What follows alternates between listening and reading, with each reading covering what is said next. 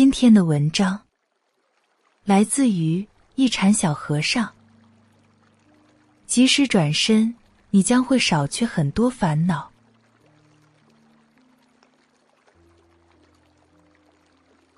鼎鼎大名的临济禅师，有一天跟随他的老师黄檗禅师到田里劳作。黄檗禅师走在前面，临济禅师跟在后面。路上，黄檗禅师忽然停下，回头发现临济禅师空着手，就问：“你怎么不把锄头带来？”临济禅师答说：“我的锄头不知谁拿走了。”黄檗禅师竖起锄头说：“单单这个，世上就没有一个人能拿得动。”临济禅师一听这话，毫不客气地夺过锄头，对黄檗禅师道：“老师说谁也拿不动，现在不是在我手中吗？手中有的未必有，手中无的未必无。你说今天有谁给我们耕田呢？”耕田的由他耕田，收成的由他收成，关我们何事？临济禅师这样说了以后，黄檗禅师一句话不说，转身就回僧院去了。不久，维山禅师把这件事说给仰山禅师听，并问：锄头在黄檗禅师手中，为什么却被临济禅师夺去？仰山禅师答道：强取豪夺虽是小人。可是他的智能却在君子之上。维山禅师再问：“临济为什么要说耕种和收成不关己事呢？”仰山禅师反问道：“难道你还不能超脱对待关系之外吗？”维山禅师听了一句话不说，转身回到自己的僧院去了。黄檗禅师和维山禅师的转身，既有结束争论的意思，也有肯定的意思。他们肯定的是跟自己对话的对方，认为眼前的人已经有能力继承自己的衣钵了。结束争论是因为他们不愿再在这件事上浪费时间，因为对方既然已经可以继承自己的衣钵了，那么就没必要再去纠缠不休了。我们需懂得适时停下，明白及时转身，这很难。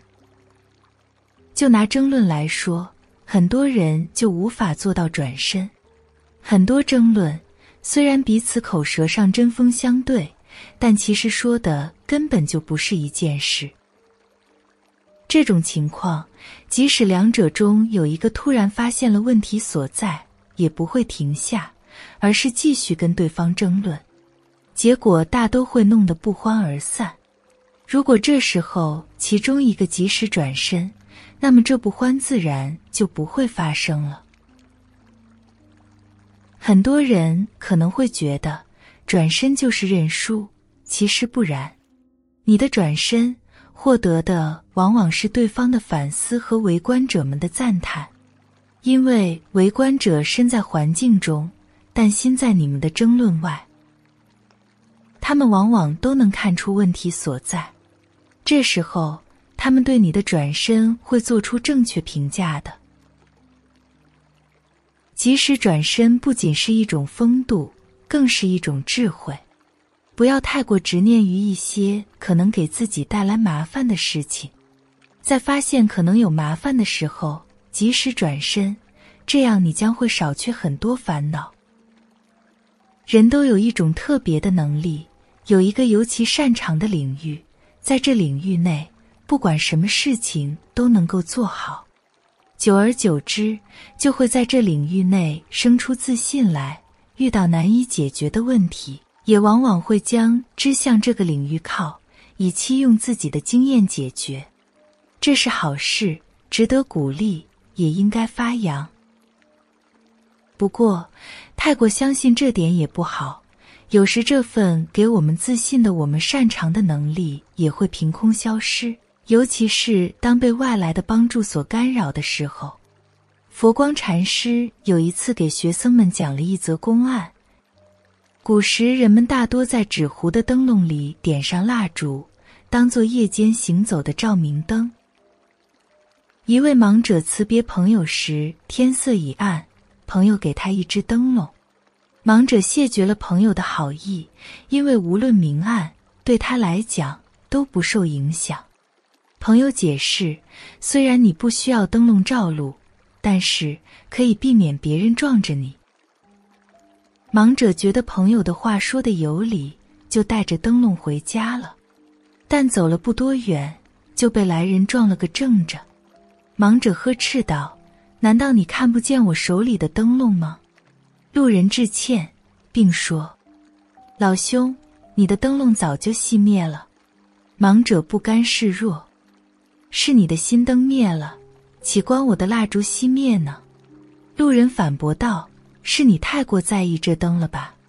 盲者一时语塞，不知如何回答。盲人的眼睛看不见，但听觉大都异常灵敏。他们能记住自己听到的每一种声音。很多盲人，你跟他说一句话，几年之后你再见到他，他依然能分辨出你的声音。不仅在音色分辨上，盲人有着异常的能力，在分辨细微声音方面，他们也很擅长。所以，盲人走路的时候保证不会被撞，因为他们能够听到来自对方走路时那种细微的声音。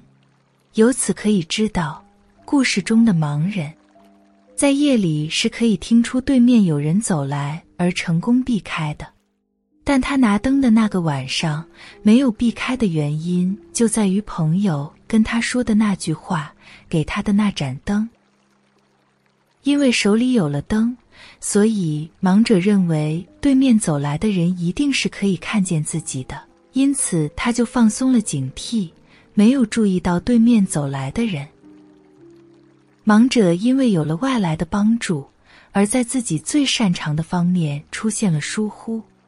其实正常人也一样，参悟佛法的人往往会因为有一个好的师傅。从而觉得自己可以受到更多的指点而放松苦修。俗世的人们往往会因为自己有一个好的出身而不去努力奋斗，但结果肯定是僧人无法悟道，俗世的那人没有成功。他们太过依赖于外力了，从而在内心产生了懈怠。这懈怠正是妨碍人进步的大敌。一个人想要做到最好，就要有一种紧迫感，要懂得用自己的力量去努力，而不是想着依靠别人。